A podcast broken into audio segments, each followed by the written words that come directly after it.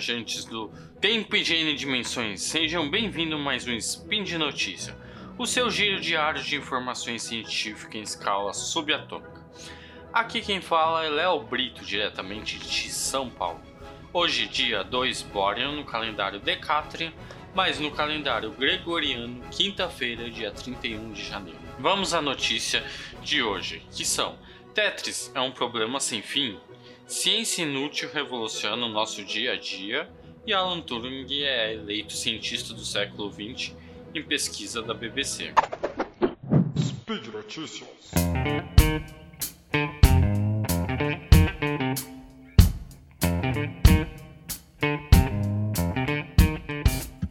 Quem não chega nessa época de férias escolares e de faculdade, pega um joguinho para jogar, pra zerar mesmo o jogo? Então, essa notícia é sobre o jogo Tetris. E Tetris é um problema sem fim, ou melhor, não tem fim o jogo. Quem nunca jogou Tetris, que atire a primeira tetraminó.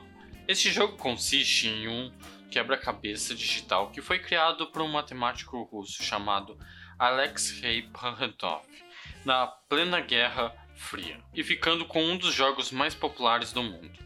Alex cursou matemática aplicada no Instituto de Aviação de Moscou, onde fez mestrado.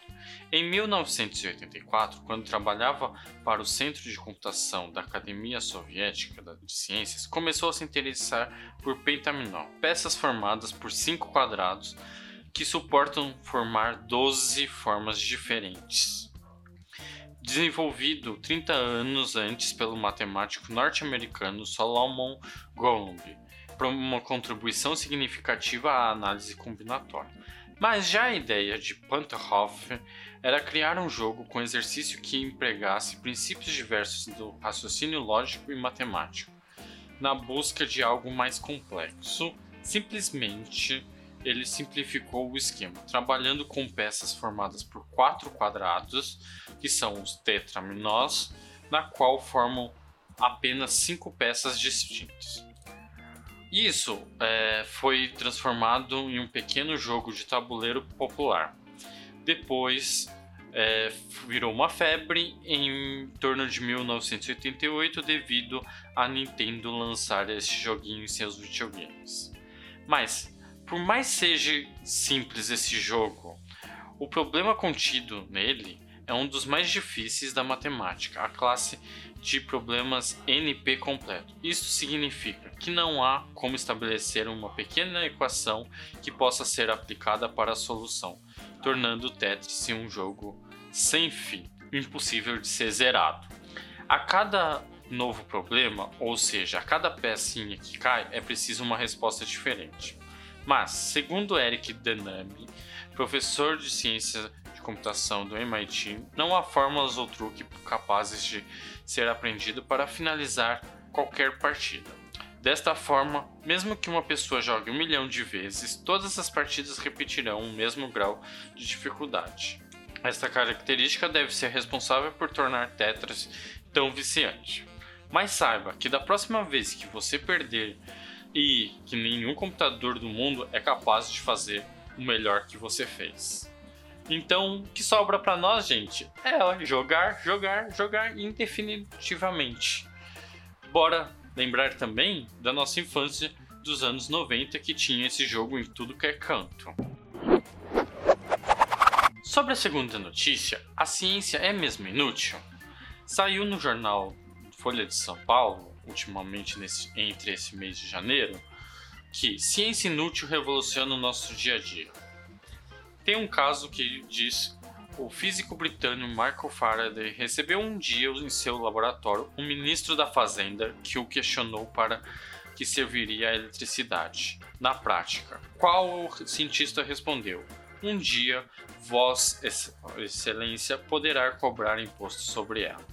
Então, esse caso está escrito no livro de Usefulness of Useless Knowledge a Utilidade do Conhecimento Inútil, em uma tradução livre, de Abraham Flexner. O autor faz uma defesa eloquente da ciência básica, da busca do conhecimento por si mesmo, sem objetos e sem objetivo muitos práticos e demonstrando muitas vezes o impacto dela em nossas vidas. É muito maior do que precisamos e curto prazo para manejar ou vislumbrar de qualquer ciência. Por mas o caso Flanax, de 1866 a 1959, foi uma personalidade muito influente na educação e ciência dos Estados Unidos na primeira metade do século XX. Sua avaliação crítica do ensino de medicina deu origem a uma reforma profunda de treinamento de médicos norte-americanos, da qual emergiram melhores escolas nessa área. Mas ele acabou fundando o Instituto de Estudo Avançado, a IEAS, na sigla em inglês, de Princeton, no qual ele o que, que ele queria fazer? Ele investiu o seu dinheiro em pesquisa básica, principalmente em matemática e física teórica. Deste forma, usufruindo dos contatos de, das universidades conceituadas do país e de suas excelentes bibliotecas. E também ele contratou vários pesquisadores principalmente tirou proveito de sua situação vivida na Europa, como advento do na nazismo, oferecendo um porto seguro, cientista e primeira linha, especialmente judeus. Quando nós falamos de judeus, nós logo lembramos de Albert Einstein. Sim, Albert Einstein, Kurt Gödel e John von Neumann foram um dos integrantes de lá da, dessa EIS mas também já passaram até hoje pelo Instituto 33 pesquisadores que ganharam prêmio Nobel e 42 que foram vencedores da medalha de Fields. Sim, o Nobel da Matemática. Fenech concebeu o IAS como um paraíso da ciência pura, onde os melhores cientistas poderiam se dedicar à busca sem obstáculo do conhecimento inútil, num ambiente confortável, aprazível e sem precisar de lidar com nenhuma preocupação cotidiana. Já em seu livro, ele observa como essa pesquisa inútil vem gerando algumas das revoluções mais profundas do nosso dia a dia, desde o computador à energia nuclear, do GPS ao diagnóstico por imagem. Então vamos cada vez mais pesquisar para cada vez mais evoluirmos nossas tecnologias. E por fim, a nossa última notícia, vamos prestigiar grandes matemáticos. Isto é, Alan Turing é eleito cientista do século XX em uma pesquisa da BBC.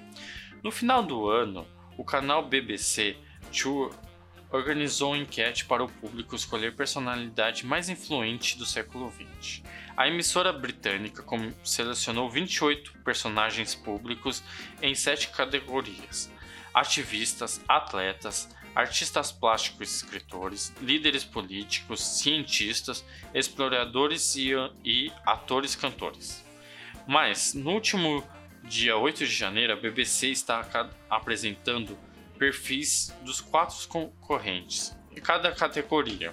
Ao fim de cada episódio, o público volta na personalidade favorita e o anúncio do vencedor é feito no dia seguinte. Já no dia 5 de fevereiro, os vencedores da, de cada área se enfrentam numa votação ao vivo que elegerá o mais influente de todos os últimos séculos. Mas falando na categoria de cientistas, disputaram o título um matemático britânico Alan Turing, a cientista polonesa e ganhadora do Nobel de Física e Química Marie Curie, o físico alemão e Nobel de Física Albert Einstein e a farmacóloga chinesa e Nobel de Medicina Tu Yu Yu. Alan, Alan Turing foi anunciado vencedor na última terça-feira, dia 15 de janeiro.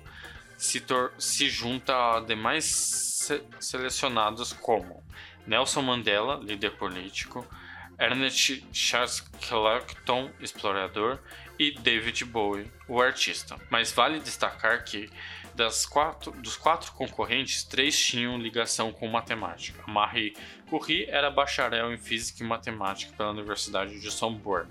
Albert Einstein, formado em física e matemática pela Escola Politécnica de Zurique. E, obviamente, Alan Turing, doutor em matemática pela Universidade de Princeton. Vamos falar um pouquinho da vida desse matemático, Alan Turing foi o pioneiro da ciência da computação teórica e da inteligência artificial. Isso mesmo, durante a Segunda Guerra Mundial, foi fundamental na quebra de código alemão de um enigma Bertrand Park, que levou à vitória dos aliados sobre a Alemanha nazista. Já em 1945, o matemático britânico foi premiado com ordem do Império Britânico pelo serviço ao país. Em 52, Turing denunciou um roubo à polícia, mas oficialmente descobriram que o ladrão era o próprio amigo dele, Arnold Murray, e companheiro do cientista. E, em razão disso, Turing foi acusado de indecência. Ser homossexual era crime no Reino Unido, mas evitou a prisão após aceitar a castração química, que lhe causou sérios efeitos colaterais à saúde. Em, mil, em 7 de junho de 1954, Turing cometeu suicídio ao ingerir uma maçã envenenada com cianureto. Mesmo perseguido por ser homossexual, perdeu o emprego e estava muito falido. Já em 2009, o primeiro-ministro do Reino Unido Gordon Brown pediu desculpas públicas em nome do governo britânico pela perseguição a Turing. É, tirando essa vivência dele, o que a gente pode constar é que muita informação para quem quer saber mais sobre a vida do matemático é que chegou às telas de cinema em 2014 na cinebiografia O Jogo da Imitação, vencedor do Oscar de melhor roteiro adaptado em 2015. Fica a dica que tem na Amazon Prime. Por fim, vamos esperar o dia 5 de fevereiro e voltar e torcer para este grande matemático. E por fim, lembre-se que todos os links comentados estão no post. E também que este podcast é só possível graças ao seu apoio no patronato do SciCast, como no Padrim e como no Patron, agora também no PicPay. E boas viagens a N dimensões e até amanhã. Um grande abraço!